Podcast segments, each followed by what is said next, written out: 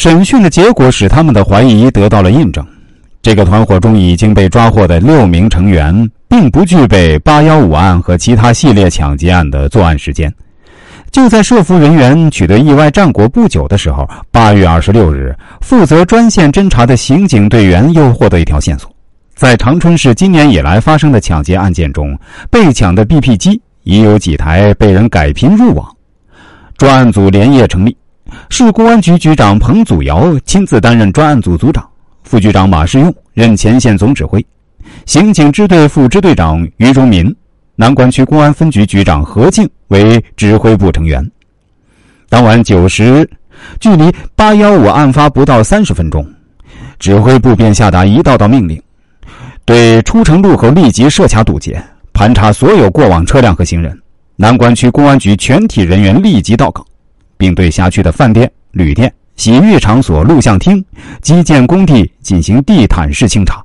相邻的宽城区二道区也被列为清查的重点区域，紧急动员干警参战，要求做到街不漏巷、巷不漏户、户不漏人。指挥部的指令在紧张有序的落实，指挥部成员结合实际制定了较为完整的侦查方案。在加强专线侦查的同时，把全市范围内有类似作案手段和作案工具的案件进行串并侦查，在全市划定十七个派出所为重点排查区域，抽调有经验的干警，集中到十七个派出所开展工作，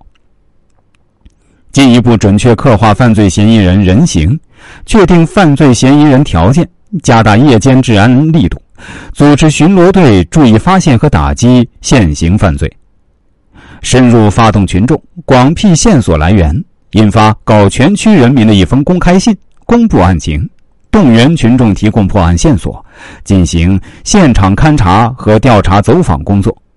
一张无形的大网已经全面张开，并在一步步收拢。八月十八日深夜，横跨伊通河的东大桥，经过一天喧嚣，似乎有些疲惫了。时而掠过的几束过桥汽车灯光显得那样宁静，然而，黑暗中却窜出四条身影，他们走走停停，鬼鬼祟祟，显然在寻找作案目标。他们的举动早已进入设伏人员的视线。张军堂队长示意周围的设伏人员迅速合围，形成包围圈。面对从天而降的公安干警，四名男青年束手就擒。侦查人员从他们身上搜出了蒙古刀、尖刀和管制刀具，带回南关分局，连夜进行审讯。在强大的攻势面前，四人很快败下阵来。他们四人都是农安县某校的学生，今年以来在长春、农安两地结伙交叉作案十余起，抢得 BP 机、现金等。四人结伙抢劫作案，与八幺五案作案人员相似。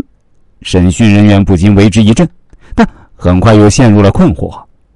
难道轰动长吉两市的斧头帮是几名二十多岁的青年学生所为吗？